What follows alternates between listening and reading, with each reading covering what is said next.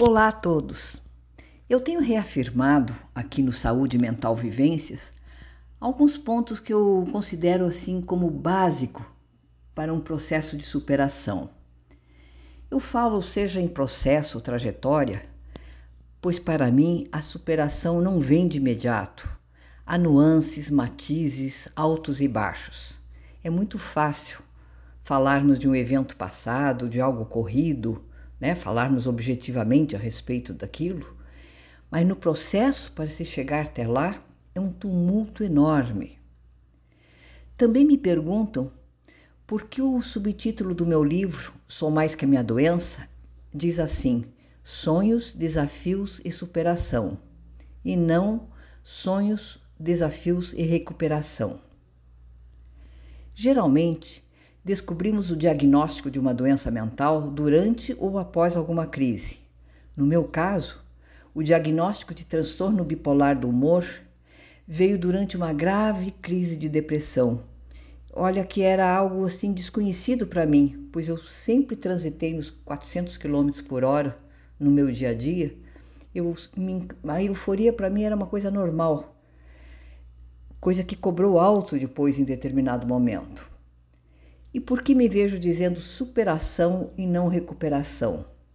Porque para mim, quando passamos por algo tão intenso como uma crise, seja de euforia ou de depressão, nós não recuperamos a condição anterior. Não há regeneração, cura ou restauração, mas sim o ato de progredir daquela situação.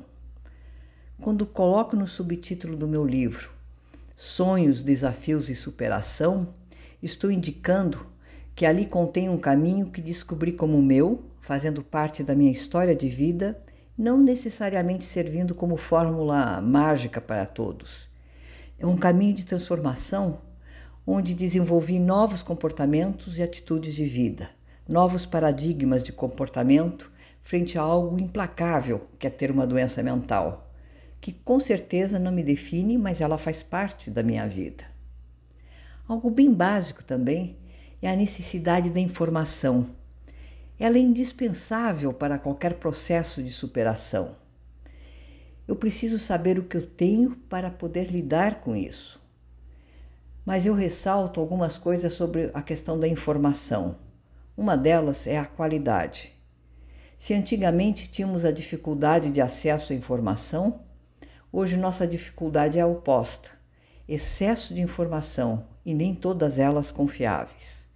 A palavra fake passou a fazer parte do nosso dicionário. Além do tal fake, que nada mais que é o falso em português, há também os achismos recorrentes. De repente, todos são especialistas ou todos são juízes intransigentes. Os achismos são geralmente decorrentes de uma religiosidade ou ideologia intolerante e confunde quem busca informação.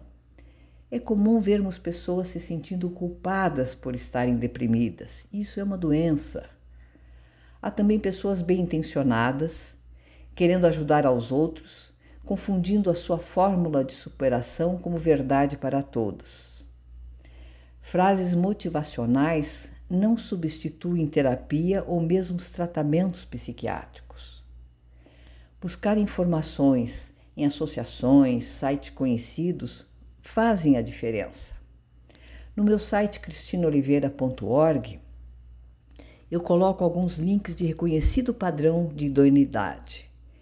Confesso que é algo que às vezes me deixa até um pouco tensa, é, pela responsabilidade ética de não colaborar com falsos arautos, seja de autoajuda ou milagres do cotidiano.